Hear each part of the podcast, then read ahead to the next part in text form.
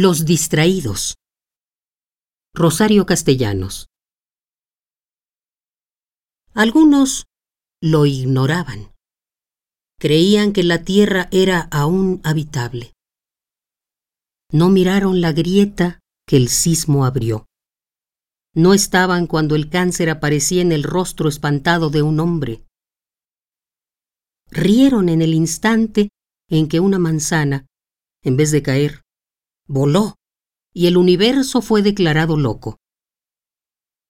No presenciaron la degollación del inocente. Nunca distinguieron a un inocente del que no lo es.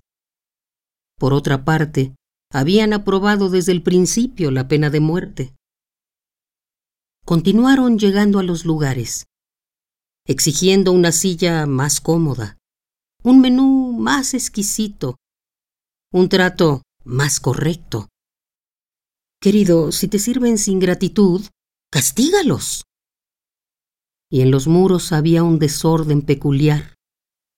Y en las mesas no había comida, sino odio. Y odio en el vino, y odio en el mantel, y odio hasta en la madera y en los clavos. Entre sí cuchicheaban los distraídos. ¿Qué es lo que sucede? Hay que quejarse. Nadie escuchaba, nadie podía detenerse. Era el tiempo de las emigraciones. Todo ardía. Ciudades, bosques enteros, nubes.